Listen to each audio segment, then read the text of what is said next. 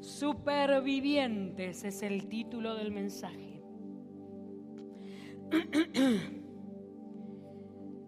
Y menos mal que vinimos los que están vivos. ¿Hay alguien vivo aquí? Mírelo el que está al lado, por favor, ayúdeme hoy, porque hoy. Y pellizquelo si quiere, y compruébeme si está vivo. ¿Está vivo? Ah. Gloria al Señor. Vivo, vivimos. Porque hemos sobrevivido a la prueba. ¿Alguien sobrevivió a alguna prueba? ¿Eh? Alguien pasó por una prueba, pero de las gordas, gordas. Perdón por los que tuvieron pruebitas pequeñitas, perdón. Pero hay alguien que pasó una prueba gorda, de gorda, gorda, gorda, y está aquí hoy y ha sobrevivido a eso que se ha levantado. Nosotros, nosotros, nosotros. Aleluya. Uh. Pues tengo una palabra para usted. Creo que es una palabra profética. Pero vamos de a poquito, vamos de a poquito. Isaías 43, 2, solo para poner el fundamento, no, el puntapié inicial. Isaías 43, 2 dice, cuando pases por las aguas, ¿quién, quién lo dice? ¿Quién lo dice? ¿Eh? Dios. ¿A quién se lo dice? A nosotros. Cuando pases por las aguas, te dice el Señor, yo estaré contigo. O sea que vamos a pasar por las aguas. Y si por los ríos, no te anegarán. O sea que los ríos nos van a querer anegar. Cuando pase por el fuego, oh, también vamos a pasar por fuego. No te quemarás, ni la llama arderá en ti. ¿Qué quiero hacer con, este versículo solo romper, hacer mil pedazos el pensamiento de que nosotros los cristianos no tenemos problema. Quiero romperlo y destrozarlo en nombre de nosotros, los que pasamos grandes pruebas. ¿Hay alguien que pasó grandes pruebas? En nombre de nosotros, los que pasamos grandes pruebas. Bueno, claro, en una de esas a usted le parece una pequeña prueba pasar por un conflicto emocional, pero para otros es grande. Para otro fue grande tener una incapacidad física. Para otro fue grande no poder salir de, una, de un vicio.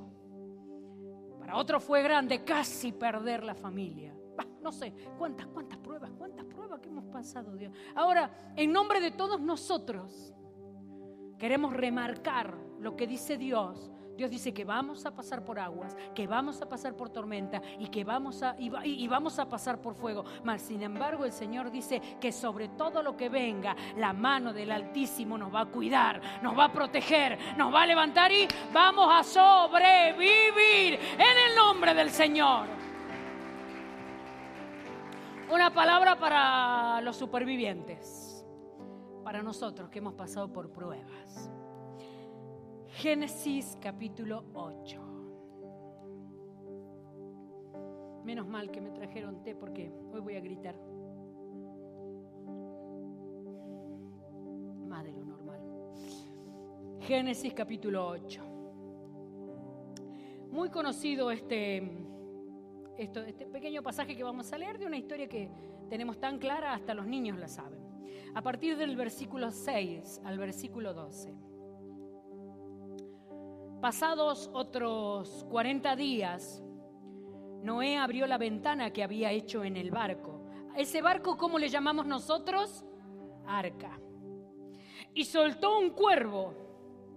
Y el pájaro voló ida y vuelta hasta que las aguas del diluvio terminaron de secarse sobre la tierra. También soltó una paloma para ver si el agua se había retirado y si la paloma podía encontrar suelo seco.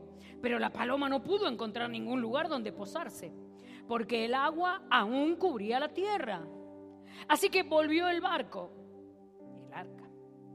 Y Noé extendió su mano y metió la paloma dentro Después de esperar siete días, Noé volvió a soltar la paloma y esta vez la paloma regresó a él por la tarde con una hoja de olivo fresca en el pico. Entonces Noé supo que las aguas del diluvio se habían retirado casi por completo. Esperó otros siete días y volvió a soltar la paloma y esta vez el ave no regresó. Noé, un hombre justo, un hombre santo, eh, en medio de mm, un tiempo en el que el, pecado había invadido la sociedad, parecido ahora. El pecado había invadido la sociedad y la fe de Noé era absurda, ridícula, mas Noé determinó detenerse y quedar anclado ante las ordenanzas del Señor.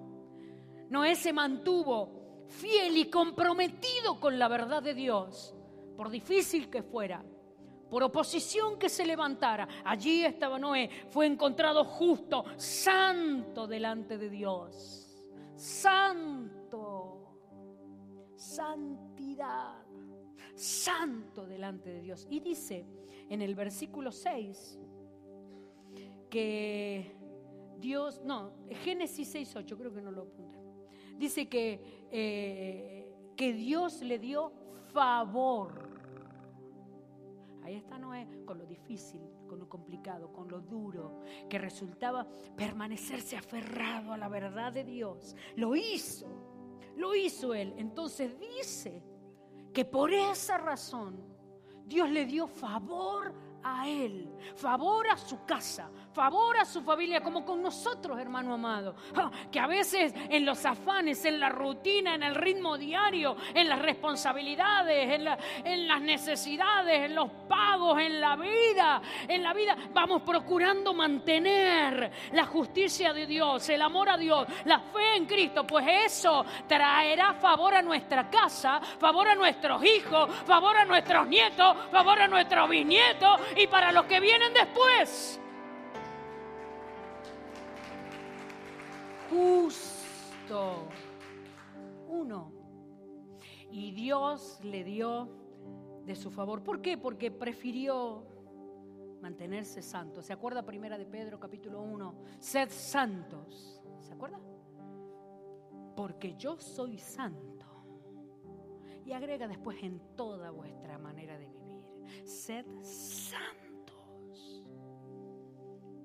Y Dios favorece a los santos. Mira, eh, qué, increíble cómo es nuestra tendencia a darle platillo y bombo a los dones. A darle platillo y bombo y aplauso a los talentos. Mas el favor de Dios ¿Alguien quiere el favor de Dios? El favor de Dios. No grita tanto la santidad, ¿eh? La santidad no levanta tanto su voz. No, no, la santidad no parece tan hermosa. Mas el favor de Dios está sobre los justos. Ahí está. Noé levantándose, sabiendo a quién seguía y a quién servía, manteniendo su casa, su tierra, el, lugar de influencia que le tocaba en santidad. Y el Dios que todo lo ve, se levantó en favor hacia él, el favor de Dios, el favor de Dios sobre su vida. Bueno, vamos a mirar un poco esto. Lo primero que quiero decir, así como al pasar, eh, a ver si apunté, este sí lo apunté. Dice en el capítulo 4, exactamente cinco meses después que comenzó el diluvio, el arca se detuvo sobre la montaña de Ararat. Solamente al pasar lo voy a decir, pero que sepa el que pasa por tribulaciones y el que pasa por prueba, que cuando termine la, la tribulación no le va a encontrar en el mismo lugar que cuando termine la prueba, que cuando termine esa aflicción, cuando termine esa necesidad, no nos va a encontrar en el mismo lugar. Cuando comenzó la prueba estaba acá.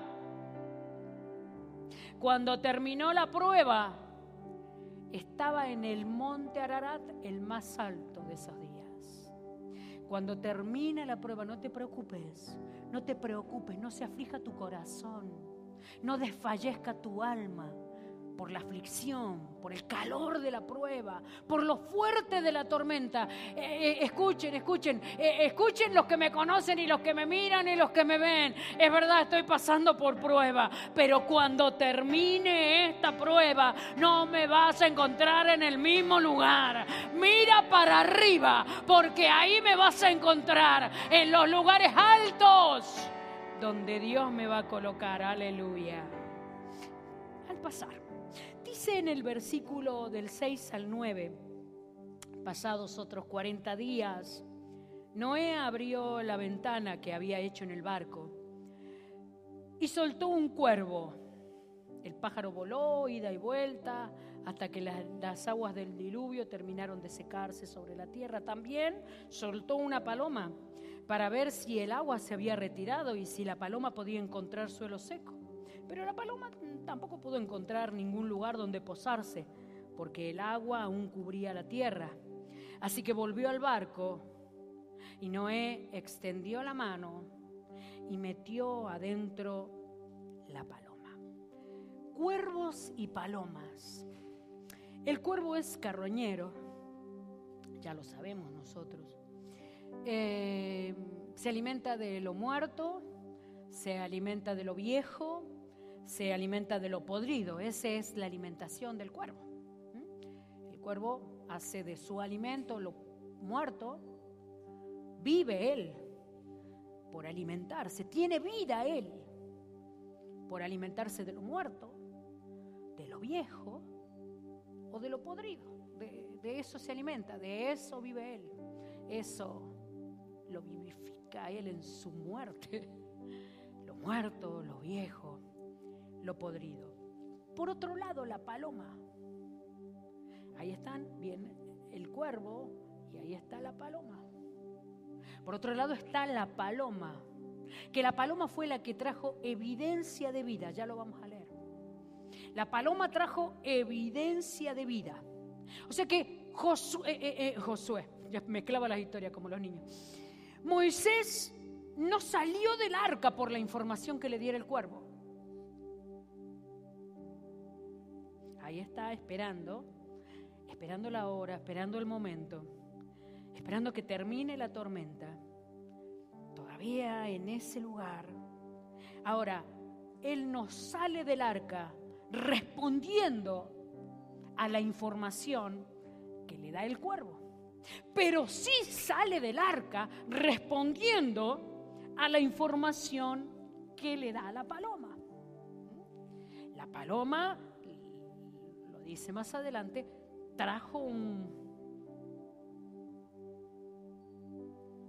¿Me traen una tijera? No lo puedo cortar al olivo este.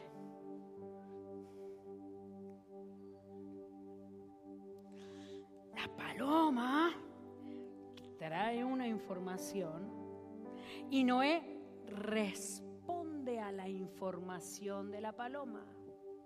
La paloma trae información de vida, mas el cuervo, el cuervo trae información de muerte.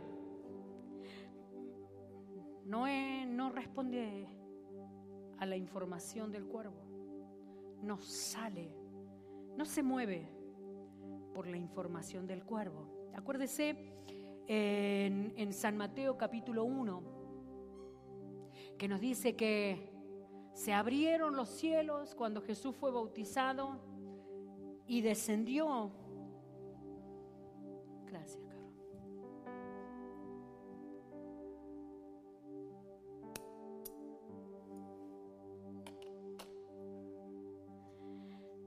El Espíritu Santo como paloma. Así que sabemos todos nosotros que la paloma representa el Espíritu de Dios. Y la paloma trajo una información. El cuervo con su información de muerte. Hay demasiada gente siguiendo la información del cuervo. Hay demasiados cristianos siguiendo la información del cuervo, siguiendo sueños muertos, siguiendo fe muerta, siguiendo relaciones muertas, siguieron, siguiendo amistades corrompidas, siguiendo finanzas muertas, siguiendo deseos muertos, siguiendo relaciones que entraron en putrefacción. Demasiada gente siguiendo la información del cuervo. Hay demasiado. No, no, no, no lo voy a decir así. Voy a decir muchas veces, demasiadas veces. Nos vamos y salimos del arca por causa de la información del cuervo. El cuervo trae información de muerte, lo podrido, lo muerto, lo viejo. Hay dos tipos de personas entonces, según esta reflexión. Los que siguen el cuervo y los que siguen la paloma. La paloma, el Espíritu de Dios, el Espíritu de Dios que trae la paloma determinada información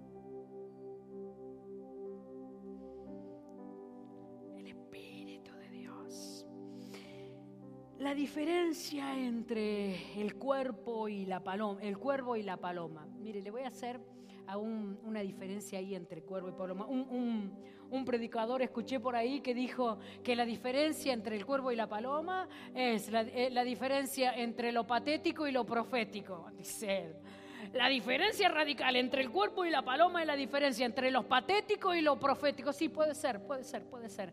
Pero la diferencia entre el cuervo y la paloma es que el cuervo te acerca a lo viejo, la paloma te acerca a lo nuevo. El, el cuervo te acerca al pasado, la paloma te acerca a conquistar, te lleva y te prepara para conquistar el futuro. El cuervo te apunta el infierno que pasaste, la paloma te prepara para el cielo a donde vas. El cuervo te recalca lo poco que vales, la paloma te adiestra para cumplir el propósito de Dios. El cuervo te encierra en el miedo, la paloma enciende tu El, cuerpo, el cuervo te dice, ve, tú eres una víctima. La paloma dice, tú eres más que vencedor.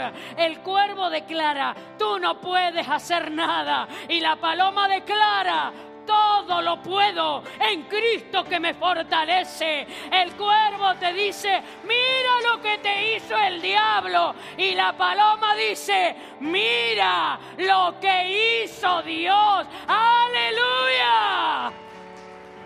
Demasiada gente detrás del cuervo. Demasiados cristianos saliendo del arca detrás del cuervo. El cuervo, el cuervo y la paloma, el cuervo y la paloma. La paloma que trae determinada información. Una hoja de olivo, dice en el versículo 11. Esta vez la paloma regresó a él por la tarde con una hoja de olivo fresca en su pico. El olivo. El olivo que representa, ya saben, de allí sale el aceite. Del olivo sale el aceite y el aceite representa la unción. Esta fue la evidencia que trajo la paloma. Hay algo que está vivo. Escuche, escuche, escuche, escuche, escuche. Hay algo que está vivo. Aunque haya tormenta. Hay algo que la tormenta no se llevó hay algo que sobrevivió a la tormenta. Puedes estar confundido, puedes estar afligido. La tormenta se puede haber llevado muchas cosas, puede haber matado todo. Dios mío, la tormenta puede haber matado todo, puede haber matado dinero, amistades, ilusiones, noches de sueño, eh, eh, tristeza. Te puede haber llevado un amado. La tormenta se puede haber llevado los sueños. Puede ser, puede ser. Pueden haber muerto muchas cosas, pero la paloma viene y cuenta que hay algo que ha sobrevivido en medio de la tormenta. El olivo. Tengo información privilegiada del olivo porque estuve en Israel. Oh, y me olvidé de pasarte las fotos, David, de, de los olivos. Usted lo ve así tan pequeñito, pero nosotros, los que fuimos a Israel, tuvimos la bendición enorme de estar en el monte de los olivos y allí los olivares son unas cosas así. Los olivos son unas plantas, unas cosas así, su tronco, así, el tronco. Y, y del medio del tronco del olivo sale, un olivo nuevo. ¿Ah? ¿Se acuerdan? ¿Te acuerdas, Aleja Luisana? No sé dónde está. Este es el olivo seco, cascaroso, eh, así feo, de tan viejo. Pero del medio vuelve a salir uno nuevo. Y después vuelve a salir uno nuevo. Y después vuelve el mismo olivo. El mismo olivo. Mm, así que tuvimos información privilegiada del olivo ayer, ahí, en ese lugar. Dice que los olivos viven aproximadamente 3.500 años.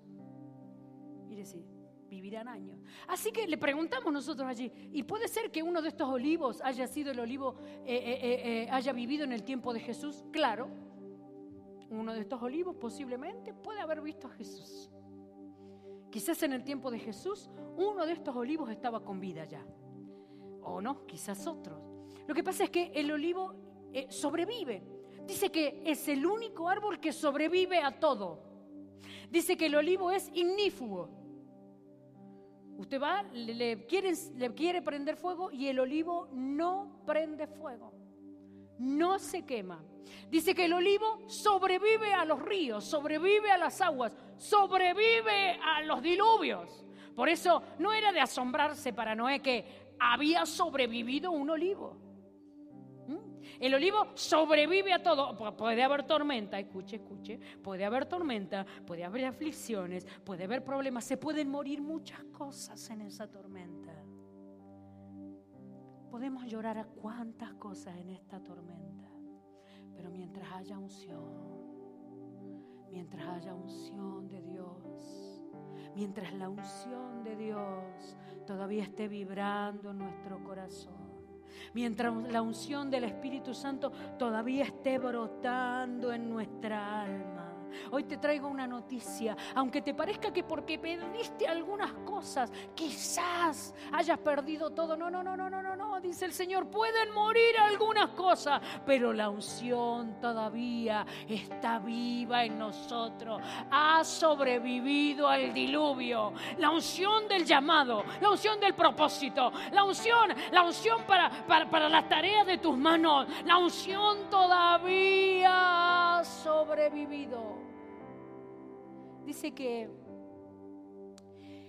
si el dueño del olivo quiere que sea un olivo fuerte, dice que en la antigüedad la manera de hacer fuerte el olivo, ellos cuando era pequeño el olivo, estaba en la tierra y mandaban a los niños para que, para que le dé pedradas.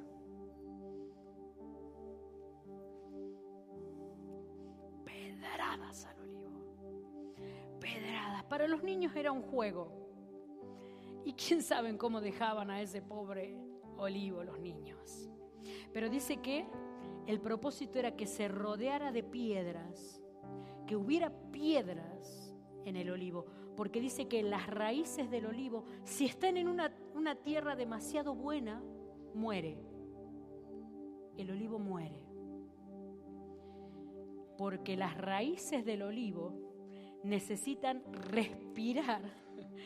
Así que se cogen a las piedras, las raíces del olivo, cogen las piedras, cogen las piedras y las hacen, las hacen parte de sí. O sea que los olivos se hacen fuertes gracias a la roca a las que están abrazados. El olivo se hace fuerte gracias a la roca a la que se ha abrazado, aunque esas mismas rocas, esas mismas piedras le habían producido heridas. Aunque quizás el olivo si, pensara, no interpretaría esas piedras como que traerían fortaleza, sino como que terminarían con su vida. Pero el olivo se hizo fuerte, más fuerte que otros más fuerte que todos los demás, que esos que están bien cuidados, que esos que están podados, que esos que están atendidos. Este olivo, este olivo que hace más esfuerzo, más esfuerzo para sacar sus raíces. Sus raíces quedan expuestas al aire, a la luz, pero solamente con el propósito de abrazarse a la roca. Y cuando se abraza a la roca, ese olivo va a ser verdaderamente fuerte. Solo recordar que la roca es Cristo. Solo recordar que lo que nos hace verdaderamente fuerte.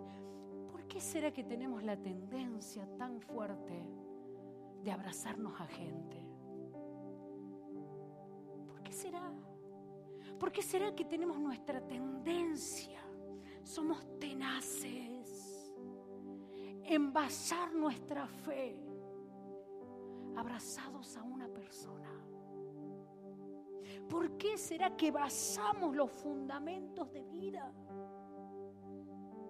Ayer hablaba con alguien en la boda, con alguien que no era la hermana custodia, porque hablé casi todo el tiempo con la hermana custodia. Eh, y, y me decía, me contaba que habían pasado un momento muy fuerte en su iglesia, una situación que yo conocía.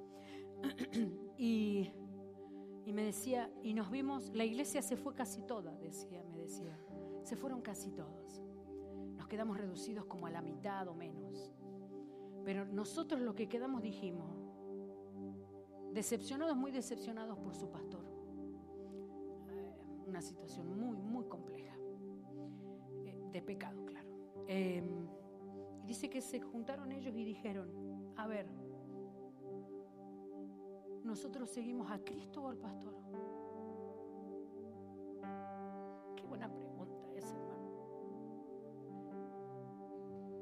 Qué buena pregunta. A ver, a la hora de la verdad, ¿estamos abrazados de Cristo?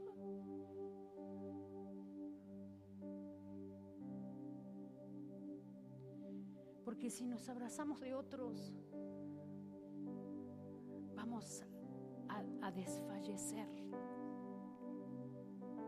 Si nuestra fidelidad está, está basada en abrazarnos a gente, la gente, somos gente, ¿a que sí? Por eso es que, es que se hace fuerte, se hace fuerte el olivo cuando sus raíces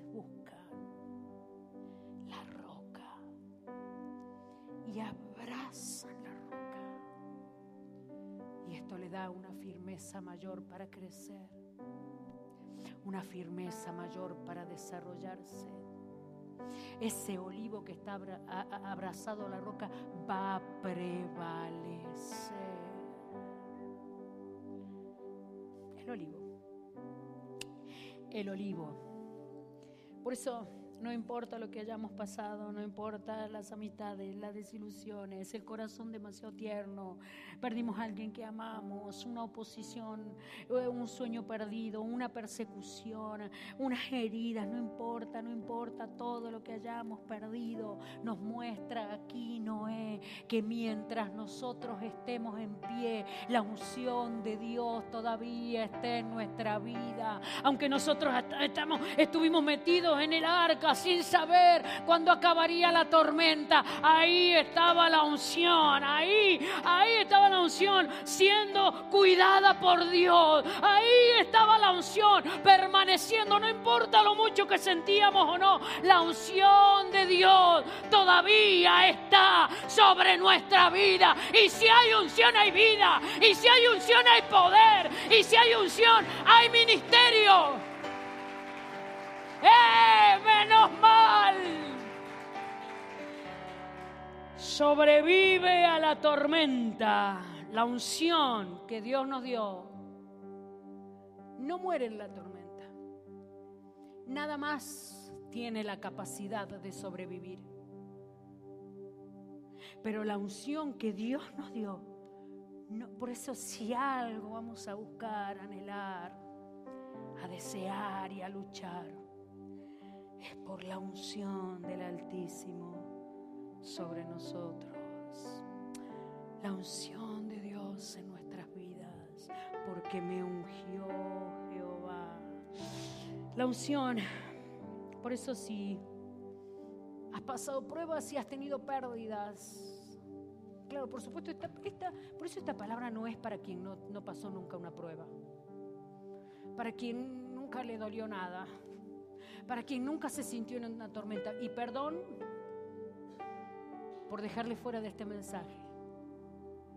Este mensaje es para nosotros, los golpeados, los machacados, los que pasamos tormentas lo que no entendimos la tribulación. Esta palabra es para nosotros. Y hoy nos quiere decir el Señor que es hora de reencontrarnos con la unción que hay en nuestra vida.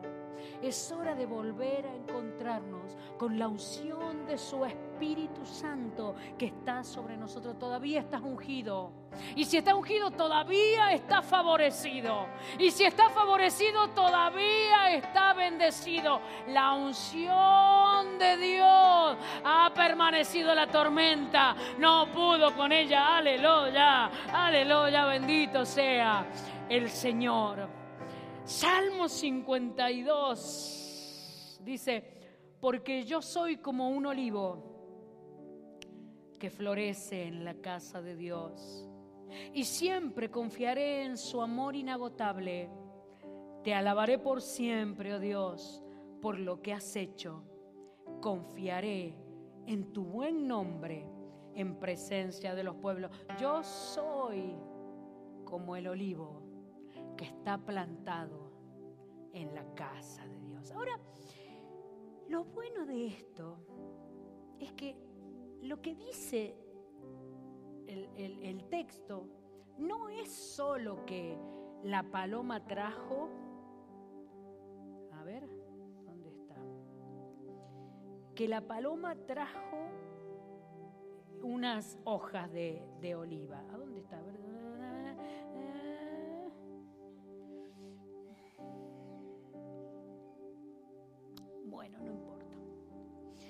Dice que trajo una hoja de oliva fresca. No es lo mismo, no es igual. No es lo mismo, no es lo mismo. No es lo mismo que haya traído una, hoja de paloma, una hoja de, oliva, porque para ellos era normal. ¿Puedo bajar o, me, me hago un lío acá? ¿No puedo bajar?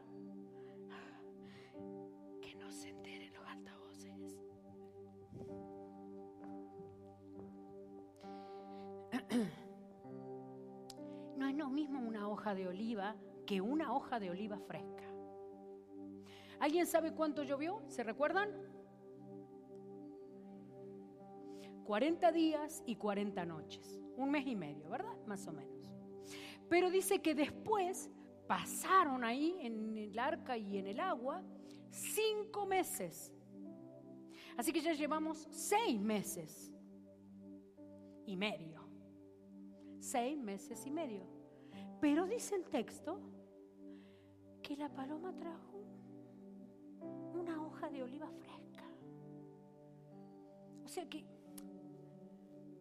es verdad que ese olivo no murió. Pero no solo que no murió, sino que además había una unción fresca. Sino que además estas porque no era una rama, era una hoja, pero era una hoja nueva. o sea que pasamos por tormentas y prevalece. Mire que las tormentas pueden matar todo. Las ilusiones, la pasión,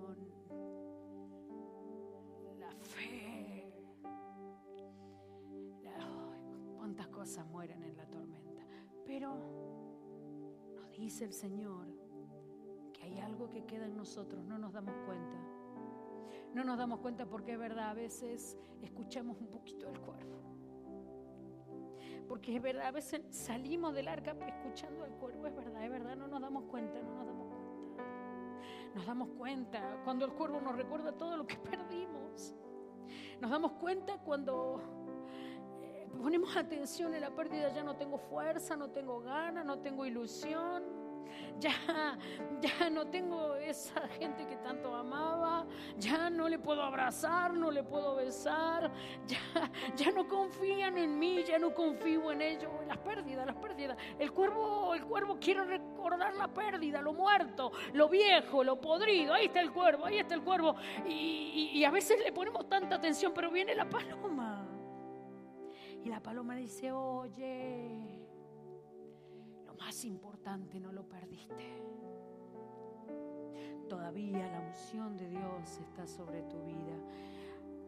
Aunque estás aturdido, todavía la unción está sobre ti. No murió la unción. Puede, puede haber muerto muchas cosas. Ministerialmente.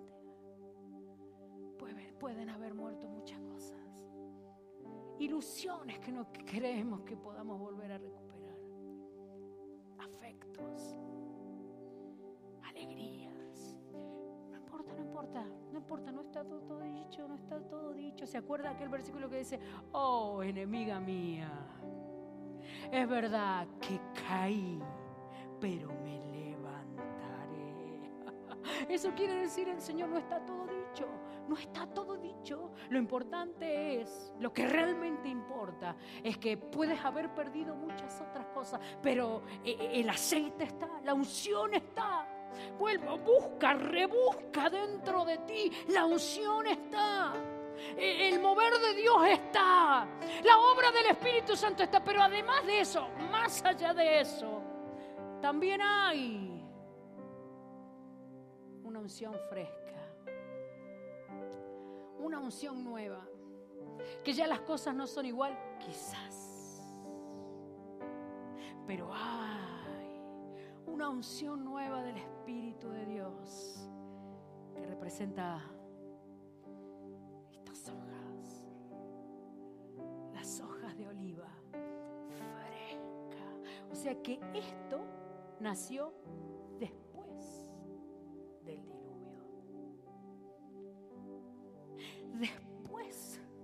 tormenta.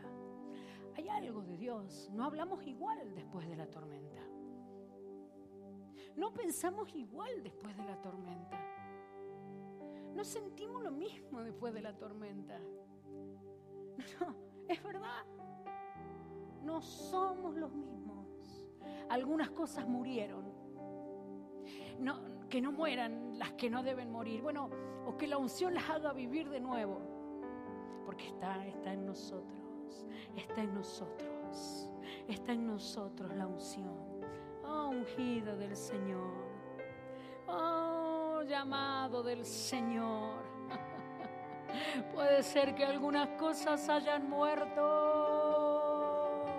pero si la unción de Dios está, está sobre tu vida, oh, cosas volverán a vivir, oh, recobrarán vida nueva, vida nueva, vida de Dios, vida de Dios, porque además, después de la tormenta, ¿cierto? No somos iguales y hay una unción fresca. La paloma no solo vino como señal de que lo más importante no se había muerto.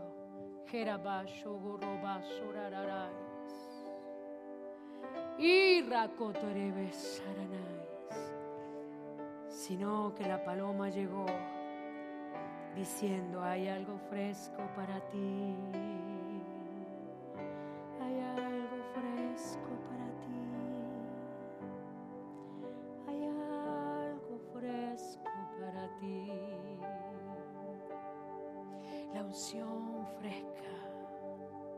Del Espíritu de Dios viene sobre aquellos que sobreviven a las tormentas.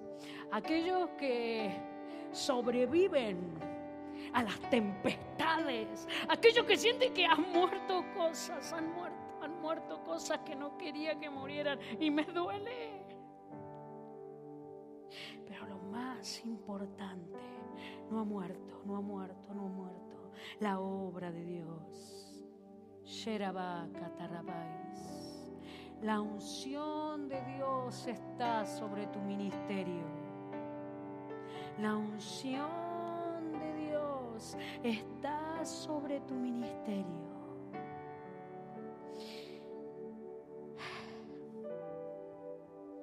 Hoja de oliva fresca para nosotros. Soy un árbol floreciendo junto a las corrientes de las aguas. Algo había cambiado, algo había cambiado, algo era diferente. Y sobre ese algo Dios trajo una nueva unción sobre nosotros. Génesis en el mismo capítulo.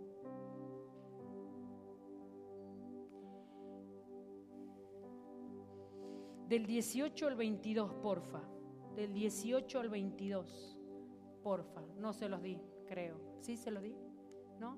Génesis, el mismo capítulo del 18 al 22. Ay, Dios, que no me caiga. No, no, me da, me da vértigo. Este, se lo voy a leer, se lo voy a leer, espéreme, téngame paciencia. Génesis 8.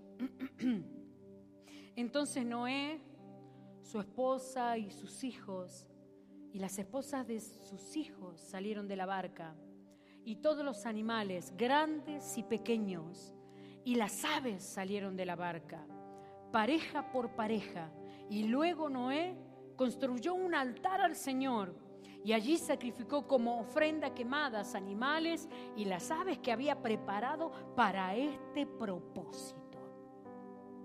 Noé sobreviven. Noé y, su familia obedecen la dirección y la información que trajo la paloma. su acto de salir de la tormenta salen de la tormenta siguiendo la dirección de la paloma. Cuando salen, habiendo sobrevivido a la tormenta, dice que lo primero que hace es preparar el altar, preparar el altar y ofrece ahí en el altar, como dice el 22, no, dice que ofrece ahí ofrece lo que había preparado para ese momento. Lo que él había preparado para ese propósito. Eh, algo, algo pasa con esta alabanza, que ya, ya se lo voy a decir, ya se lo voy a decir. Algo pasa en la alabanza. Leímos hasta el 20, ¿no? Al, 21. Al, al Señor le agradó el aroma del sacrificio. Y se dijo a sí mismo, nunca más. ¿Usted se imagina a Dios diciendo nunca más?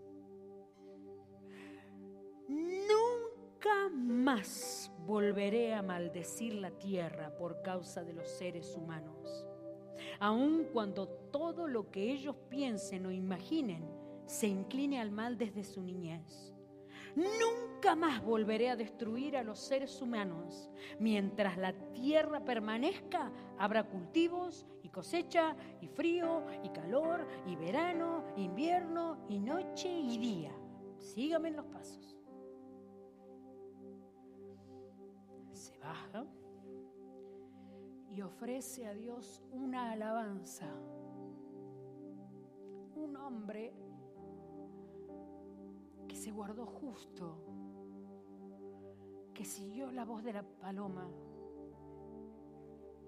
la dirección, la información de la paloma. Algo hay en el superviviente, algo hay en el que sobrevivió a la prueba aunque había perdido todo. Algo había Noé que su alabanza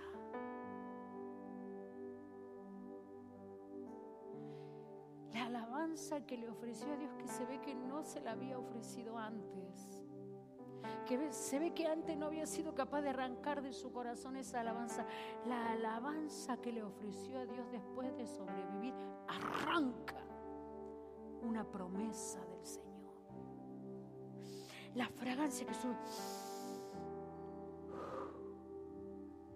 Dice que Segunda de Corintios dice que nosotros somos fragancia delante de Dios. Este, este, este, este que este no es, no es el mismo de antes. Este no es, no es el mismo de antes. La alabanza del que sobrevivió a la tormenta arranca, sube de tal manera el corazón de Dios, mueve de tal manera, no sé cómo explicarlo mueve de tal manera el corazón de Dios. De tal forma esta alabanza de este hombre mueve el corazón de Dios que Dios nunca más, dice Dios, nunca, no, no es, no es,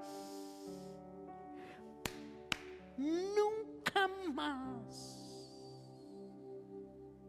el corazón del que sobrevive a la prueba no es igual, no es igual, no es igual. El corazón del que pasó por la prueba y, y aunque perdió,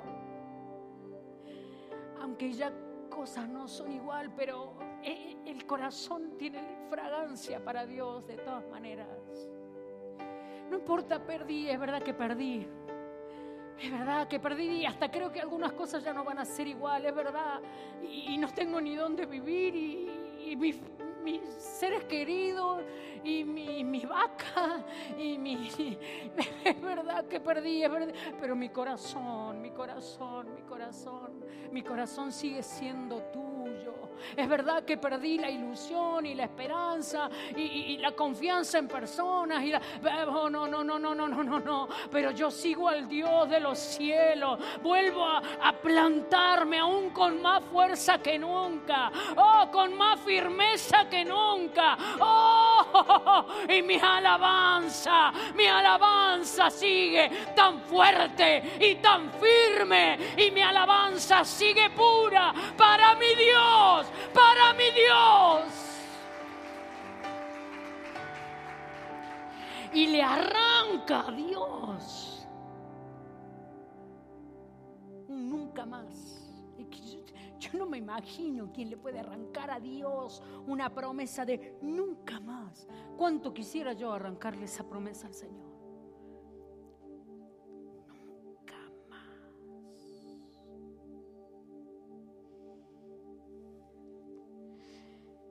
Hay una alabanza diferente en los labios del que sobrevive. No, no. Nuestros labios no están para repetir la información de los cuervos. No, no, no, no, no. No me importan los cuervos. No son mis informantes. No son mis informantes los cuervos. Mi informante es la paloma. Sigo la dirección. De lo que dice la paloma es verdad, a veces con poca fuerza. Es verdad, a veces con el corazón sangrando. Pero sigo la dirección de lo que me dice la paloma. Y eso, eso determina mi alabanza determina. Mi alabanza no es la misma, por supuesto. Mi alabanza no es igual. No, no, no. Mi alabanza, mi alabanza, mi alabanza tiene que ver con el corazón de Dios. Mi alabanza le saca pactos al Señor. Mi alabanza, yo quiero que mi alabanza le arranque pactos al Dios de los cielos. Tengo 54 años y he visto muchas cosas en mi vida.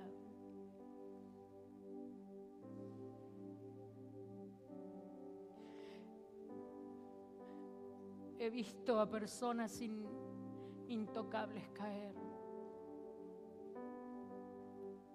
He visto a líderes fallar. He visto a personas llenas de abundancia quedar en la nada. He visto a dulces mujeres convertidas en leonas y guerreras por sus hijos. He visto, he visto tantas cosas en mi propia vida, por supuesto. 54 años. Pero quiero que el Espíritu Santo me ayude a levantar una alabanza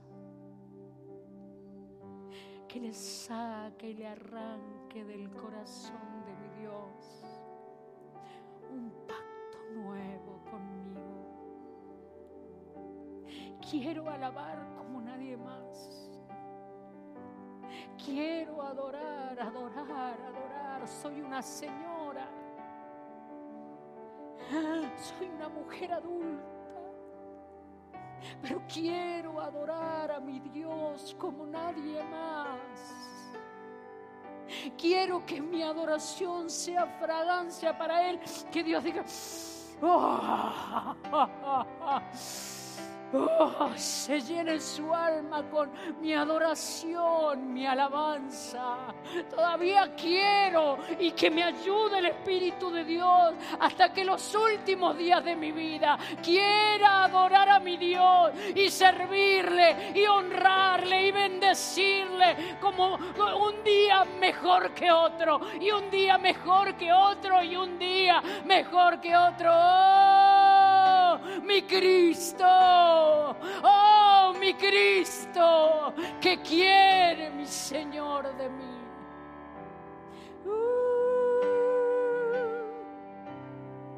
Seré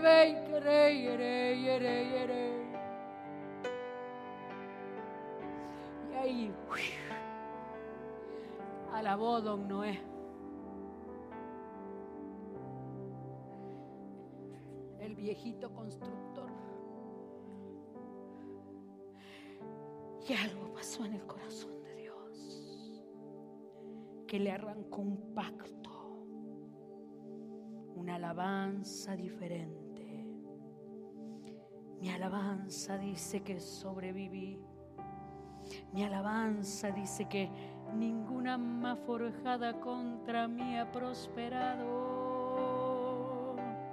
Mi alabanza dice que el Señor es mi pastor y nada me ha faltado. Mi alabanza dice que Él es escudo alrededor de mí, mi gloria y quien levanta mi cabeza. Mi alabanza dice que los que confían en Jehová son como el monte de Sión, que no se caen, sino que permanecen para siempre. Mi alabanza. Uh, engrandece a mi Dios y reconoce mi debilidad. Y lo último, no sé si ya voy predicando dos o tres horas porque me entusiasmo.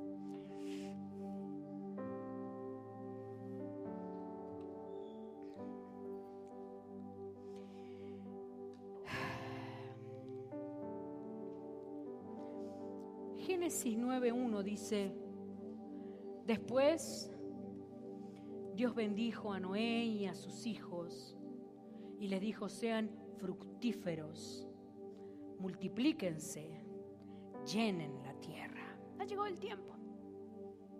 Llegó, el tiempo. Eso, es, es lo que nos dice ese versículo. Llegó el tiempo. Llegó el tiempo de la multiplicación en el nombre de Jesús, que el año 2022 sea un año de multiplicación en el nombre del Señor, en el nombre del Señor. Que sea un año de fructificar en abundancia en el nombre del Señor. Vamos, venga, dice, listo, vayan. Vayan, multiplíquense, fructifiquen y den tanto fruto que llene la tierra, llenen la tierra del fruto. Pero pasó algo.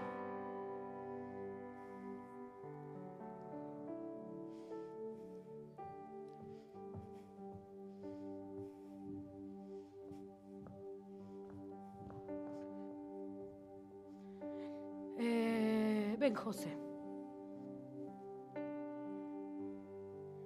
Eh, venga, hermano segundo, por favor.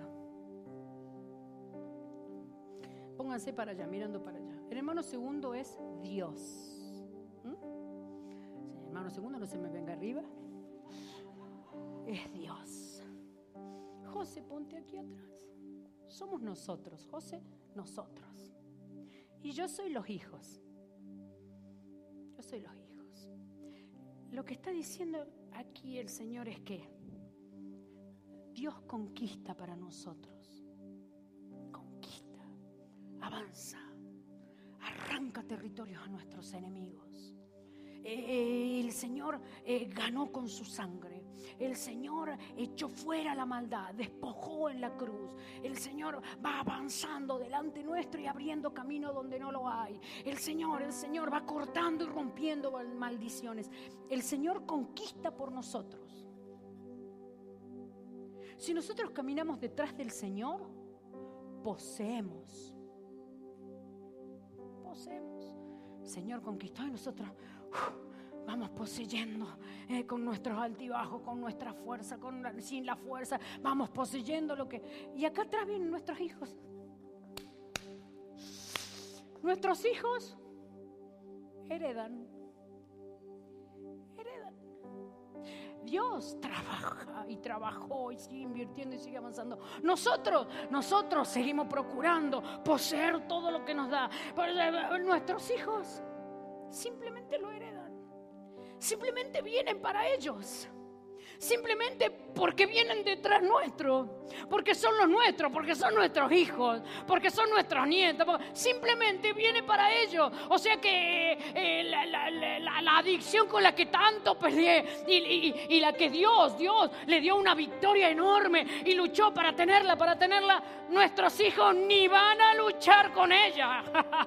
la miseria, la miseria de la que el, el Señor despojó a Satanás, la miseria, la, la despojó de poder y venimos nosotros y somos fieles y buscamos a Dios y poseemos las promesas del Señor para la prosperidad. Nuestros hijos simplemente van a heredar nuestra prosperidad. No hay miseria para ellos, no hay maldición para ellos, no hay maldad para ellos, no hay pecado que se herede para ellos, no lo hay para nuestros hijos porque nosotros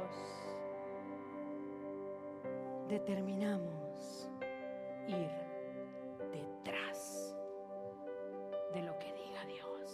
Gracias José, gracias hermano segundo. Eso es lo que está diciendo este versículo. ¿Saben quién es la garantía de nuestros hijos?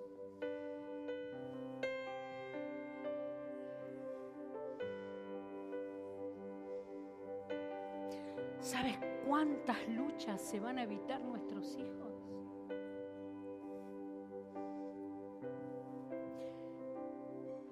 ¿Sabe cuántas batallas no van a tener que pelear nuestros hijos? ¿Y quién le garantiza eso? Nosotros. Nosotros. Por eso es que siempre se dice que la plataforma de donde despegan nuestros hijos es el techo nuestro. El techo nuestro hasta donde nosotros alcanzamos. La fidelidad que nosotros conocemos las victorias que nosotros logramos. De aquí, de aquí, nuestros hijos siguen creciendo. Hay cosas que nosotros quizás no podamos alcanzar nunca, pero nuestros brazos son estos hijos fieles. Nuestras manos que alcanzarán las promesas, no, yo no creo. Dice alguien oh, yo no creo que vive el avivamiento en España, dice alguien. No sé, ojalá lo veamos nosotros, ¿no? Ojalá o no, ¿qué dice usted? Ojalá lo veamos nosotros, pero, pero si no somos nosotros, los preparemos a estos vástagos, los preparemos para ellos, les demos a ellos la mejor plataforma para que de aquí sean lanzados a las cosas grandes que tienen de Dios. Oh, Dios lo alcanzó. Oh, nosotros lo vamos detrás de ellos que Dios nos lo dio, pero nuestros hijos, oh, nuestros hijos, aleluya. Oh, nuestros hijos, cuántas batallas no lucharán. Por cuántas victorias no tendrán que hacerse aguerridos. Oh, nuestros hijos, qué garantía, qué garantía. Nuestros hijos no heredarán pobreza en el nombre del Señor. ¿Alguien dice amén? Nuestros hijos no heredarán violencia en los hogares en el nombre del Señor. A nuestras hijas no las golpearán en el nombre de Jesús. Nuestros hijos no serán golpeadores en el nombre de Jesús. Oh, nuestros hijos no heredarán miseria. Nuestros hijos no heredarán homosexualidad. No heredarán, heredarán pecado. No heredarán maldad. No, no, no. Nuestros hijos heredarán la gracia y el poder de nuestro Señor Jesús. Nuestros hijos heredarán llamados. Nuestros hijos heredarán vocación. Nuestros hijos heredarán prosperidad. Nuestros hijos heredarán gloria. Aleluya. Garantía. Garantía es nuestro legado. Nuestra herencia. La herencia de nuestra sólida fe, como la de Noé. Una sólida fe, una sólida fe que fue tan sólida que Dios le dio favor. Y para él ese favor fue una tormenta, como piedras que le tiraban y le lanzaban. Pero utilizó esas piedras para echar raíces más profundas y más fuertes. ¿Cuáles son tus piedras? ¿Qué piedras te lanzan? ¿Cuáles son estas piedras que te producen heridas? ¿Cuáles son que además de la tormenta, además de lo duro de la vida, sientes que te tiran piedras? Pero decidió, tomó una decisión. No, no, no, no, no, no, no, no. No, no, no, yo soy un olivo plantado en la casa de mi Dios y que su hoja siempre será fresca. Aleluya. Le invito a ponerse de pie.